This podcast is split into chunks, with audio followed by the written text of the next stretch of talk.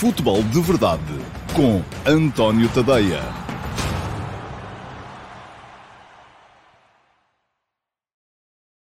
Olá, então, muito uh, bom dia a todos e sejam bem-vindos ao uh, Futebol de Verdade de dia 26 de março de 2021, última edição desta semana do Futebol de Verdade. Uh, e uma edição muito virada para as seleções nacionais, porque ontem jogou a seleção de sub-21, ganhou por 1 a 0 à Croácia, uma, um resultado que foi, é, foi bom, mas foi pior do que a exibição. Acho que Portugal uh, podia perfeitamente ter saído daquele jogo com um uh, resultado um bocadito mais, mais amplo, porque me parece, depois de ter visto também o Suíça e Inglaterra, que esta seleção da Croácia é a equipa mais fraca do grupo.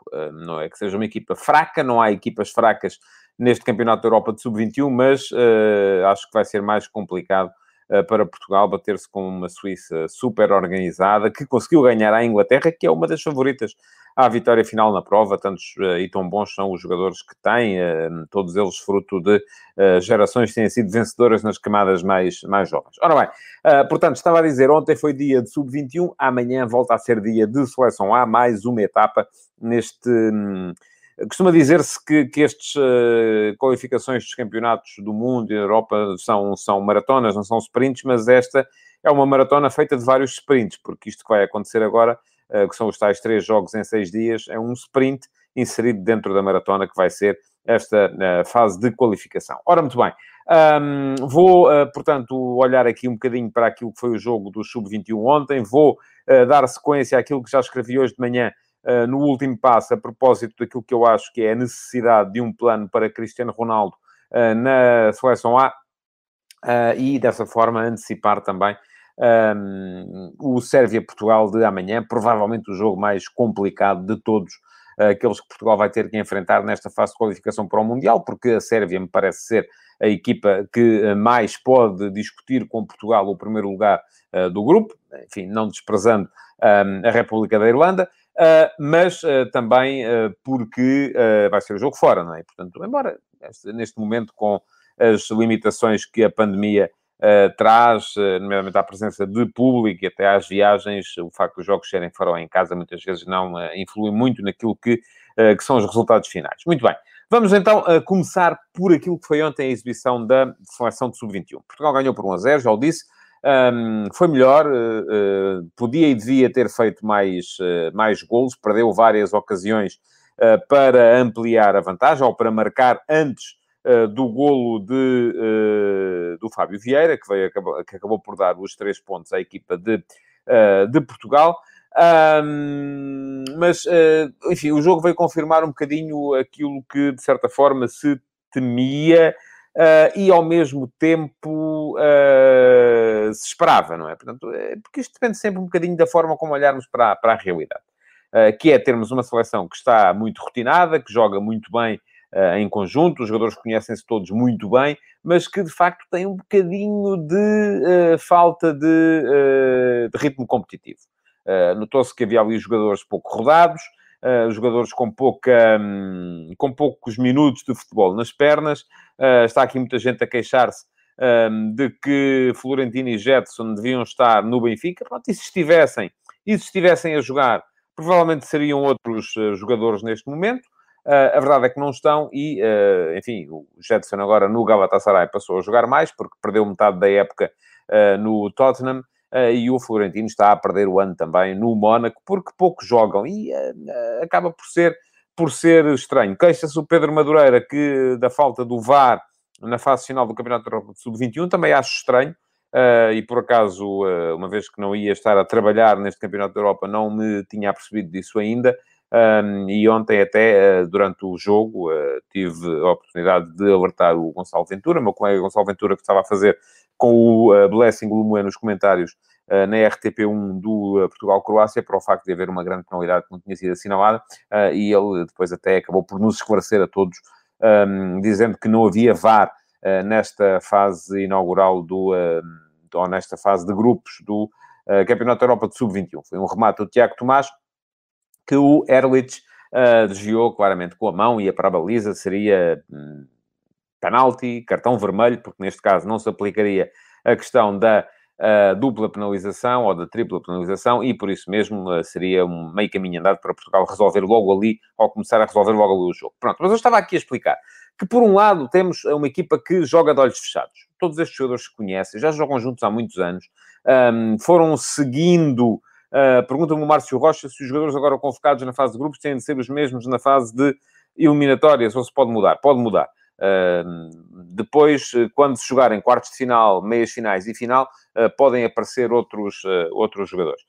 mas estava a dizer que são jogadores que já se conhecem há muitos anos, que jogam juntos há muitos anos, que têm vindo a fazer, com meia dúzia de exceções, um, que aparecem depois, todas as seleções mais jovens juntos, um, e por isso mesmo isso é uma vantagem que Portugal tem e que faz com que acabe por se impor em alguns jogos. Por outro lado, o facto de haver ali uma série de jogadores que não estão com ritmo ou que não têm jogado tanto quanto se calhar deviam, um, e falo aqui do Thierry Correia, uh, ah, que obrigou o Diogo Dalot a mudar da direita para a esquerda, onde poderia estar o Nuno Mendes, que jogou na seleção principal, na seleção A. Um, depois falo dos três jogadores de meio campo, todos eles com, pouco, com poucos minutos nas pernas este ano.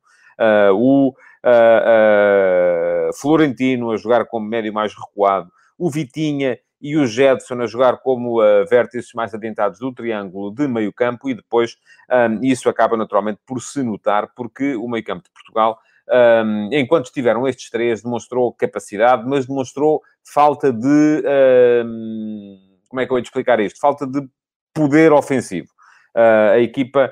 Uh, uh, aliás, notou-se a diferença quando entrou o Fábio Vieira, que, não estando a ser titular absoluto no Porto, tem jogado um bocadito mais, mas a partir desse momento, imediatamente, o meio-campo da seleção passou a ter presença na área, e aliás foi o Fábio Vieira que foi lá um, fazer o gol. Aliás, o próprio Jetson depois também começou a aparecer mais uh, na frente e teve também uma boa, um bom remate para uma boa defesa do guarda-redes da, da, da, Croácia. Uh, Parece-me a mim, e diz o Márcio Rocha, que uh, na fase eliminar esta equipa pode ser reforçada com Nuno Mendes, Pedro Neto e até Félix. Bom, enfim, Félix acho mais difícil, porque eu acho que Félix em condições normais será sempre titular da Seleção A e eu creio que a fase final do Campeonato da Europa de Sub-21 vai continuar a, bater com os jogos da Seleção Principal. Vai bater com a fase final do Campeonato da Europa de Séniores. Portanto, a partir daí será muito uh, complicado estar a ter jogadores uh, uh, a fazer as duas, as duas competições. A verdade é que a equipa de Portugal foi muito competitiva. Gostei no jogo de ontem, gostei de Florentino, gostei uh, muito do Trincão. Acho que fez um uh, excelente jogo. O, o Escardino, que estava a jogar à direita na, na, seleção portuguesa. Gostei do Tiago Tomás, sempre muito inteligente na forma de se, de se movimentar. Gostei depois da forma como entrou em campo o Fábio Vieira. Uh, Parece-me que foi absolutamente decisivo a forma como o Fábio Vieira entrou em campo. Esteve pior, por exemplo, quando entrou o uh, Daniel Bragança, que até é um jogador mais rodado, uh, mas uh, não foi capaz de entrar no jogo como entrou o Fábio Vieira, também entrou mais, mais tarde. Um, e parece-me a mim que Portugal acabou por justificar em campo uma vitória um bocadinho mais, mais dilatada. Uh, agora vamos ver a grande prova da verdade, grande dupla de centrais, diz o Emanuel Marques, e é verdade. Uh, é uma pena que o Diogo Leite jogue pouco no Porto, uh, e é uma pena também que o Diogo Queiroz tenha, enfim, foi, foi jogar, é? está no Famalicão, joga e dessa forma também vai ganhando o tal ritmo. Porque nesta questão temos sempre que pensar onde é que acaba a formação de um, de um, de um jogador. E eu acho que aquilo que foi o renascimento de Portugal na seleção de sub-21, que aconteceu já com Rui Jorge, em meados da década passada, teve inevitavelmente a ver com o aparecimento das equipas B. As equipas B dos eh, grandes a jogarem na segunda liga acabaram por uh, esse projeto que levou as equipas B dos grandes a jogar a segunda liga, deu aos jogadores que saíam do sub-19 dos grandes o ritmo competitivo que lhes permitiu depois uh, mostrarem serviço na seleção de sub-21. Acontece que, entretanto, Portugal uh, cresceu um bocadinho em termos de de dimensão uh, competitiva dos, dos miúdos, do sub-21. E estes jogadores do sub-21 acabaram por, muitas vezes, até uh, começar a jogar nas equipas principais e não tanto nas equipas B. Ou, ou foram para o estrangeiro. E alguns deles no estrangeiro não estão a jogar. Uh, e isso acaba por fazer com que, de facto, se volte a colocar aqui esta, esta dicotomia. O que é que é melhor? É ter os jogadores que têm mais ritmo? Uh, ou é ter os jogadores que se conhecem melhor e que potencialmente acreditaremos que são melhores porque vêm jogando sempre nas seleções de sub-19, de sub-17 e por aí atrás. Bom, alguém me perguntava já aqui, uh, Fábio Vieira no lugar do, do, Pedro Gonçalves para o jogo contra uh, a Inglaterra, o Rafael Leão está fora da, da, da, das contas um, para, para esse jogo um, e para esta fase. E pergunta-me o Sandro Castanho se achava que devia estar o Dani da Mota, enfim. Um, eu acho que para o jogo que aí vem, uh, muito provavelmente, uh, diz-me o Paulo Silva que o Pedro Gonçalves foi um corpo estranho na equipa. Não, não acho que tenha sido um corpo estranho, mas uh, é um jogador que de facto já esteve melhor e que precisa de determinadas dinâmicas para se, para se mostrar. mas ainda assim, acho que fez um bom jogo. Acho que, os, os, o, de facto, a, a, maior dificuldade que Portugal teve neste jogo foi meter os médios em posições de finalização. Um, porque, de facto, parece-me que Jetson e Vitinha precisavam de uh, de um bocadinho mais de risco e de um bocadinho mais de capacidade para chegar à frente. Um, mas eu acredito que no, no, jogo que aí vem, acredito na entrada de Fábio Vieira na equipa, uh, mas muito francamente, uh, creio que se isso acontecer, provavelmente será para o meio campo. Embora o jogo seja contra a Inglaterra, e a Inglaterra é uma equipa muito forte do ponto de vista ofensivo, e se calhar faz, convém continuar a ter aquele meio campo com mais capacidade de luta, com mais capacidade para lutar pela bola. Uh, veremos. No, no, o jogo será no domingo e é um jogo uh, já decisivo para a Inglaterra, que perdeu a primeira jornada contra a Suíça. Não será ainda tanto para Portugal, mas uh, convém pelo menos pontuar neste jogo para depois não entrarmos no jogo com a Suíça também, na última jornada, já em desespero de causa, a tentar perceber o que é que pode vir a acontecer. Bom, mudando para a, a seleção principal, ou para, o, para as seleções principais. Ontem houve mais uma jornada de Campeonato do Mundo. Um, uma surpresa, apenas, do meu ponto de vista, que foi o empate da Espanha em casa contra a Grécia. É preciso lembrar que esta Espanha foi a, a mesma equipa e tinha nove jogadores titulares que se repetiram uh, relativamente ao uh, jogo, da, da, da, ao último jogo que a seleção espanhola tinha feito, no qual ganhou a Alemanha por 6 a 0. Uh, Portanto, não é que seja uma seleção espanhola que de repente desaprendeu, uh, mas foi uma seleção espanhola que foi sempre lenta a jogar no jogo contra a Grécia. Marcou um belo golo, o, o, o Morata. Um, depois a Grécia chega ao empate numa grande penalidade polémica. Eu não sei se já viram o lance ou não. Um, o Inigo vai a fazer o corte, mas depois estica a perna e acaba por atingir o avançado grego Aliás, nem é um corte, é mais um passo, porque é um passo que sai uh, um bocadinho mais comprido, ele tem que chegar lá de carrinho uh, e acaba por, uh, ao impelir a bola, estica um bocadinho a perna e acerta no joelho do, do adversário dentro da área. O árbitro marcou grande penalidade. Do meu ponto de vista, bem. em Espanha há muita gente a dizer que não, que é um penalti estúpido, um penalti ridículo, que é um penalti que não existe. Um, é, tem um bocadinho a ver com aquela coisa que já discutimos aqui algumas vezes uh, que é o facto de uh, se há toque na bola, não há falta. E eu volto a dizer, pode haver toque na bola, mas haver falta na mesma. Depende sempre de se há um prolongamento do movimento de forma excessiva, se há uma entrada demasiado um, com o uso abusivo de força, e neste caso parece-me que houve um prolongamento de movimento de forma excessiva e, portanto, percebo perfeitamente que a falta tenha sido marcada, mas já agora, uh, para aqueles que gostam de debater os temas de arbitragem, eu gosto sempre mais de os debater quando não metem os nossos grandes, porque as pessoas ficam, de repente, mais lúcidas, um, convinha uh, dar, uh, dar uma vista de olhos a este lance, para saber também, de facto, o que, é que, o que é que acham sobre ele, porque, de facto, um, para mim, é penalti e uh, parece-me que, que, que, é bem marcado a grande penalidade. Em Espanha, ninguém acha isso. Uh, a gente acha que não, que não é. Mas pronto, os espanhóis aqui são um, parte uh, a ter em conta. Bom, eu não vi o jogo, estava a ver os nossos sub-21, mas uh, aquilo que li foi que a Espanha teve muita, muita bola, mas teve sempre muita, muita lentidão. E isto acaba por ser um bocadinho uh, tendência, não é? Porque um, já foi muito aquilo que se falou nas eliminações do Sevilha contra o Borussia Dortmund, do Atlético de Madrid um, contra o Chelsea, do Barcelona contra o Paris Saint-Germain na Liga dos Campeões, tudo equipas que, um, à partida, os espanhóis foram ultrapassados na dimensão atlética. Uh, e ontem, contra a Grécia, não foi uma questão tanto de dimensão atlética, mas foi uma questão também de intensidade de jogo, de velocidade de jogo, de velocidade de circulação, porque a Espanha pode fazer mil passos por jogo mas se, fiz, se os fizer sempre de forma lenta, previsível, uh, acaba por não ganhar grande coisa com isso e, uh, tanto quanto uh, já li, foi um bocadinho isso que aconteceu. Bom, nos outros jogos, Alemanha, Itália e Inglaterra sem problemas. A Alemanha ganhou por 3 a 0 à Islândia e resolveu o jogo com dois golos logo nos primeiros 5 minutos. Um, a Itália 2 a 0 à Irlanda do Norte também sem problemas. A Inglaterra 5 a 0 à frágil seleção de San Marino. Uh, diz o Josias Martins, e é verdade, Seferovic voltou a marcar nos 3 a 1 da Suíça à Bulgária. Um, fora de casa, portanto, uma entrada forte da Suíça nesta fase de qualificação. E uh, destaque ainda para a estreia do Paulo Souza à frente da seleção da Polónia. Uh, teve que sofrer para conseguir empatar fora com a Hungria. Uh, já alguém vinha aqui, veio aqui dizer que a Hungria pode ser uma surpresa no Europeu de 2020. É uma equipa forte neste momento.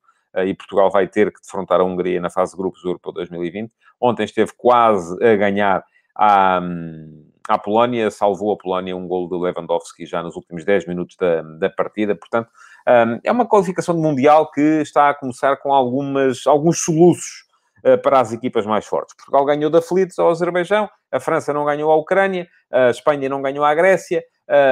enfim, pois há jogos em que não dá mesmo, mesmo facilitando, acaba por não ser por não ser fácil eh, perder pontos, mas, mais uma vez, uh, chama a atenção para este facto muitas seleções a pouparem jogadores, muitos jogadores a pouparem-se, se calhar, na intensidade que meteram nos jogos, porque é a tal questão dos três jogos em seis dias, que vão, uh, com certeza, afetar o rendimento de muitas das seleções que estão a jogar nesta fase. Bom, Portugal vai jogar uh, outra vez amanhã. Diz-me o Daniel Santos, chama-me a atenção para o calendário. Três jogos de seleção enfiados no meio das decisões das ligas. Costuma ser sempre assim. Uh, geralmente costuma haver dois jogos uh, de competição em março e um, uh, de, um particular.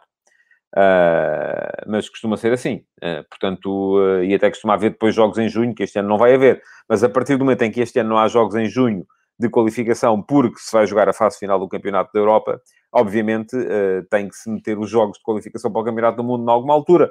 E isto não vale a pena queixarmos muito mais. é assim que é, é assim que tem que ser. A pandemia veio baralhar a questão toda dos calendários e, portanto, agora é viver com isto. É viver com... Não, não há outra maneira. É preciso qualificar as equipas para jogar a fase final do Campeonato do Mundo, por mais que a FIFA vá alargando isto e já... Eu ainda vi campeonatos do mundo com 16 equipas. Um, já, já depois passou para 24, depois para 32, 48, enfim, qualquer dia vai toda a gente, mas... Uh, uh, um, por enquanto ainda não vai toda a gente e, portanto, é preciso qualificar as equipas. E se estivéssemos aqui a dizer, bom, então vamos mudar o formato, vamos fazer eliminação direta, aí tínhamos gente a queixar-se que não é justo, porque foi um mau jogo e tal. Portanto, eu acho que temos aquilo que precisamos de ter. Um, esta é uma época que é diferente das épocas habituais. Já toda a gente sabe disso, mas também não me parece que tenha, esteja a ter assim grandes efeitos na maior parte das ligas, eh, porque na maior parte das ligas as, eh, os favoritos estão, estão, estão na frente. Portanto, não há. O Bayern está na frente na Alemanha, o Paris Saint-Germain já está na frente em, em França, uh, enfim, a Juventus este ano não está na frente, mas também não está na frente porque uh, aquilo não há ponta por onde se lhe pegue naquela equipa já neste momento. O Manchester City está na frente em uh, Inglaterra, em Espanha a coisa está um bocado mais baralhada, mas eu, eu vou dizer, já estive convencido que o Atlético ia aguentar, depois de ver o que vi no último fim de semana, já começa a achar que o Barcelona se calhar vai ser campeão e que convém não desprezar o Real Madrid. Enfim, vamos ter ainda luta, mas estão lá os três também, portanto não há grandes uh, novidades também a esse, a esse nível. Bom, ia dizer que a Seleção A vai jogar outra vez amanhã, um, vai jogar fora com a Sérvia, jogo difícil, jogo complicado, uma Sérvia que quererá também, tal como nós, um, ser, ser um dos qualificados. E a propósito deste comentário do Blacklist, que me diz que Ronaldo não pode jogar como segundo avançado ou como extremo porque não faz pressão sem bola. eu hoje de manhã escrevi, não foi este o meu, uh, o meu uh, não foi esta a minha conclusão, mas de qualquer forma, hoje de manhã escrevi no último passo sobre a necessidade que cada vez mais existe nesta equipa. diz o José Ribeiro que o, pergunta se o Cristiano Ronaldo já se está a poupar para o europeu. Eu não sei como ele põe o poupar entre aspas, não sei se ele está, está a ironizar ou se está a falar a sério. Não, se foi coisa que eu não vi uh, do Cristiano Ronaldo contra o Azerbaijão, foi poupança. Aliás, até vi foi excesso de voluntarismo. E eu acho que é isso que está mal. E foi isso que escrevi hoje de manhã, no último passo. Quem quiser ler, em antoniotadeia.com Uh, estava ao texto, hoje fui uh, vítima de uma daquelas coisas que acontece de vez em quando no Facebook. Na primeira hora, o alcance da publicação foi para aí uh, 300 vezes menor do que é habitual, portanto, é muito provável que aqueles de vocês que geralmente, quando abrem o Facebook, veem uh, o link para o meu texto hoje não tenham conseguido vê-lo, porque o Facebook hoje decidiu que aquilo não interessava para nada. Se calhar nunca interessa, mas uh, hoje foi assim. De modo que estou aqui para vos avisar que há um texto sobre a necessidade de um plano para Ronaldo na seleção principal. E cada vez mais, uh, eu já falo disto desde 2014, e gostava de fazer aqui um pequeno introito histórico para vos explicar este ponto. Ora bem, até 2013, e uh, o pináculo desta ideia foi precisamente aquele Suécia 2, Portugal 3, uh, que Ronaldo resolveu, e praticamente sozinho, enfim, com o apoio dos 10 colegas, mas foi ele que resolveu, colocou Portugal na fase final do Mundial de 2014, com um hat-trick. até aí era mais ou menos consensual que a posição de Ronaldo na seleção era extremo esquerdo com a fazer diagonais constantes para o meio. Um, foi assim que Portugal começou a jogar, aliás, o uh, Campeonato do Mundo, depois do Brasil, em 2014. E aquilo que ficou logo exposto no primeiro jogo contra a Alemanha é que uh, se o extremo esquerdo de Portugal estava constantemente ao meio, uh, o lado esquerdo de Portugal estava constantemente exposto, nomeadamente em, movimentos, em momentos de transição defensiva, e por isso mesmo era muito fácil aos adversários criarem perigo por ali. E muito daquilo que foi o fracasso da seleção portuguesa no Mundial de 2014, em que ficámos fora na primeira fase, logo, é preciso lembrar, uh, teve a ver com isso, com essa uh, a falta de um plano que funcionasse. Uh, existia um plano, que era Ronaldo joga à extrema esquerda em diagonais para o meio, um, só que depois, como quando Portugal perdia a bola, o Ronaldo nunca estava na esquerda, estava sempre no meio e não estava ninguém na esquerda, a coisa acabava por uh, não funcionar. Havia um plano, mas não funcionava. Daí para cá, e eu recordo que o primeiro jogo de qualificação para o Europeu 2016 foi a derrota contra a Albânia, último jogo de Paulo Bento, uh, e entrou logo a seguir o Fernando Santos. Uh, daí para cá, aquilo que aconteceu foi uh, Fernando Santos tem passado e com certeza já arrancou alguns cabelos, já ganhou cabelos brancos, um, grande parte do tempo a pensar, a tentar engendrar um plano que funcione. Um, não concordo com isto que me diz o Luís Miguel Santinhos. Portugal joga melhor sem Ronaldo. Não joga nada, esqueça lá isso. Uh, pode ser mais coletivo, uh, mas é normal. Se Ronaldo é um dos melhores do mundo, uh, a equipa dependerá sempre mais dele e se ele não estiver, uh, os jogadores jogarão mais unidos, não quer dizer que estejam melhores. Ora bem, mas uh, para não cortar o meu raciocínio, um, Fernando Santos já tentou o 4-4-2 losango, Fernando Santos já tentou o uh, 4-4-2 uh, um bocadinho mais clássico, mas assimétrico, com um extremo à direita e um, por exemplo, o Campeonato da Europa de 2016 foi assim, um extremo à direita e um médio mais uh, centrocampista na esquerda. Depois já tentou o 4-3-3, que manteve Ronaldo na esquerda, mas geralmente tinha sempre o William Carvalho como segundo médio, ou como oito, vamos lá, a jogar do lado de Ronaldo. Se Ronaldo estava à esquerda, o William Carvalho era o interior esquerdo, se Ronaldo estava à direita, o William Carvalho era o interior direito, de maneira a que uh, possa haver ali alguma capacidade de preenchimento daquele espaço. Um, mas, ultimamente, Uh, Pergunta-me o Paulo Neves se Ronaldo joga assim na seleção porque quer ou porque é assim que Fernando Santos quer. Ó oh, oh, Paulo, eu não sei.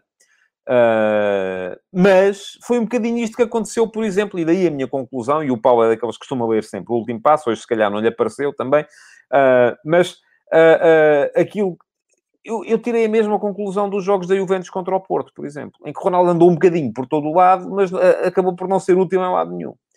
E eu acho que isso, neste momento, é fundamental para o futuro da seleção porque um, o Ronaldo já não tem, aí está, Ronaldo já tem alguma idade, é um monstro do ponto de vista atlético, uh, continua a ser imprescindível para a seleção, e ele em breve vai com certeza uh, mostrar-nos isso com mais um hat-trick, que é assim que ele faz, mas convém haver um plano que faça sentido, que o ajude a ele e que ajude a equipa a ajudá-lo.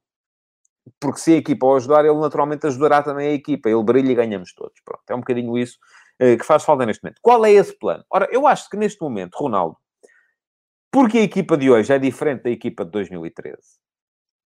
A equipa de hoje tem, eu já disse isto, uh, salvo erro aqui ontem, no Futebol de Verdade, a Seleção Nacional de hoje tem uh, jogadores que são melhores do que Ronaldo no processo criativo.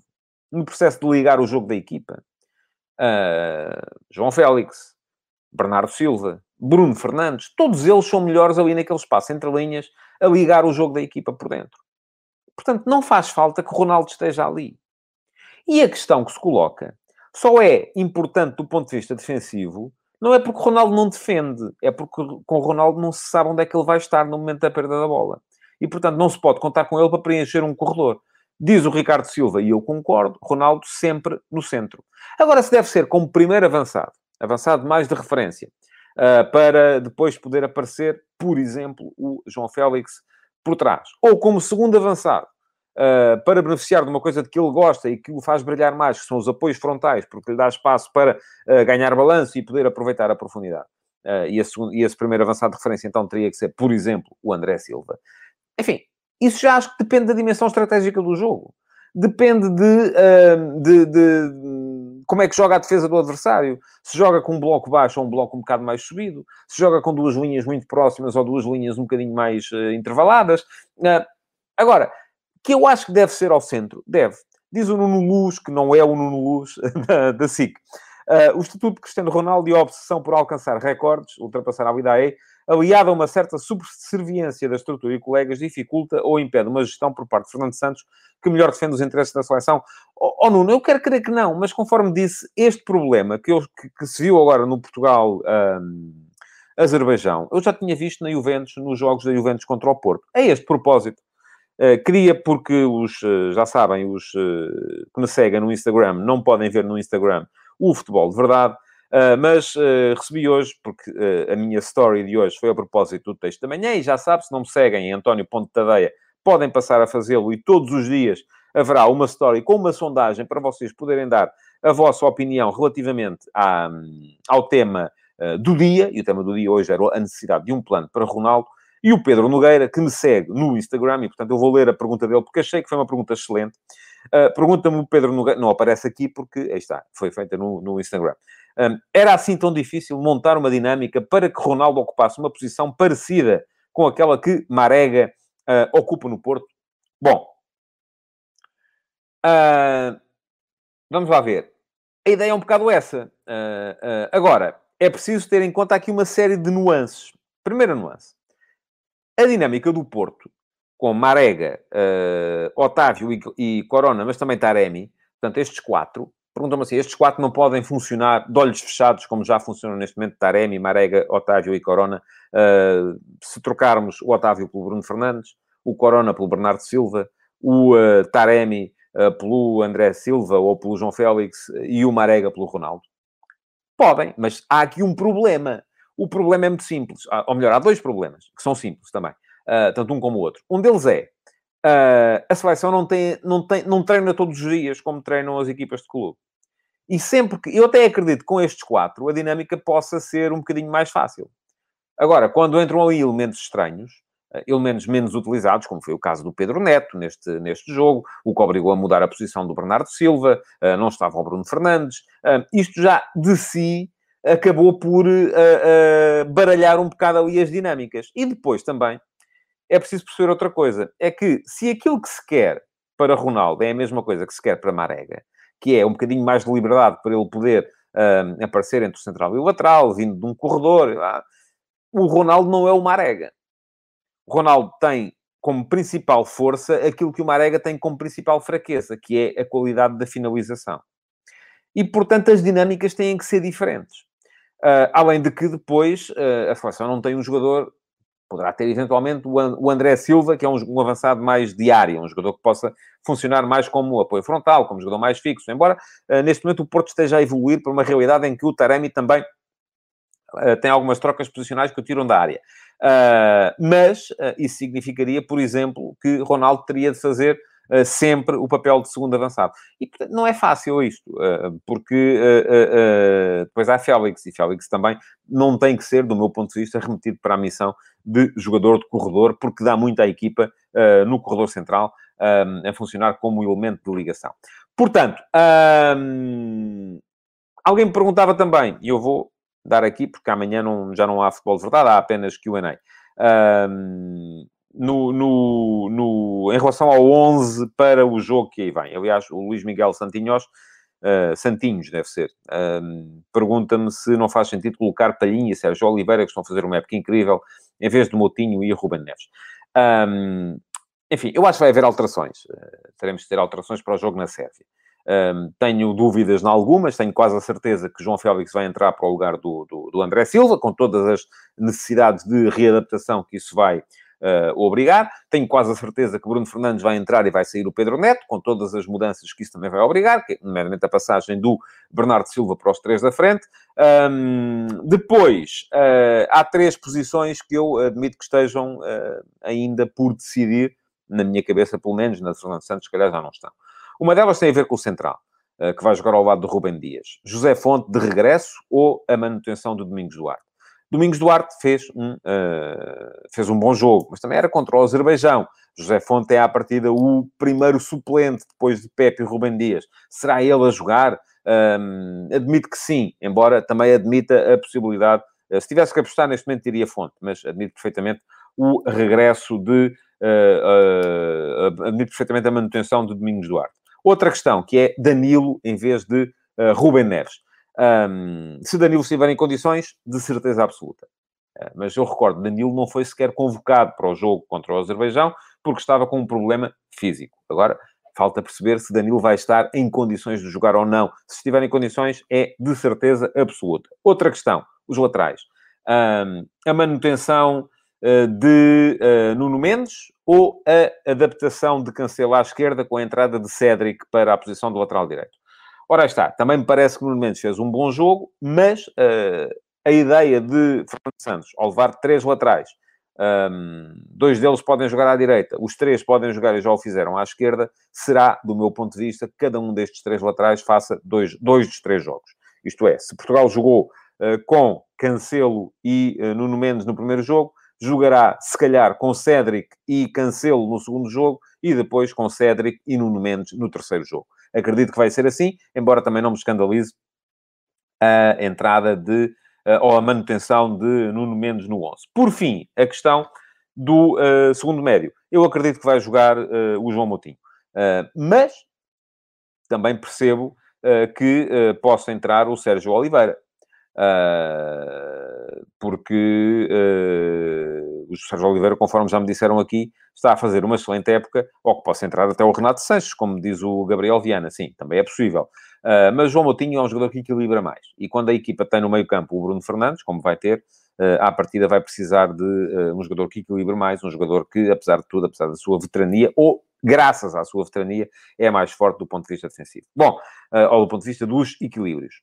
Um, Pergunta o Pedro Madureira e por que não cancela à direita e Cédric à direita? Não era isto que o Pedro queria dizer, com certeza. Porque, uh, mas uh, cancela à direita e Cédric à esquerda. Devia ser isso que queria o Pedro Madureira dizer. Também pode ser, uh, também pode ser, acredito que sim. Mas uh, aquilo que digo é que acredito que vão jogar os dois neste jogo, porque a minha ideia é que, de facto, vamos ter, dos três laterais, cada um deles vai fazer dois jogos. São três jogos em seis dias. Os laterais têm que correr muito. Uh, e acho que a ideia do, uh, do Fernando Santos, ao ter estes três laterais, foi essa. Agora, posso estar enganado. Uh, bom, queria falar-vos ainda, mas já não tenho tempo, não é? Depois, 1 e 3. de futebol de clubes, mas queria, mas enfim, já não vai, não vai haver tempo para isso, porque já estamos a chegar ao final do futebol de verdade. Queria lembrar-vos então que podem ir ao meu Instagram, António Pontadeia, votar na pergunta do dia, segui seguir-me para poderem uh, ver as minhas stories com uh, as perguntas do dia todos os dias, de segunda a sexta-feira.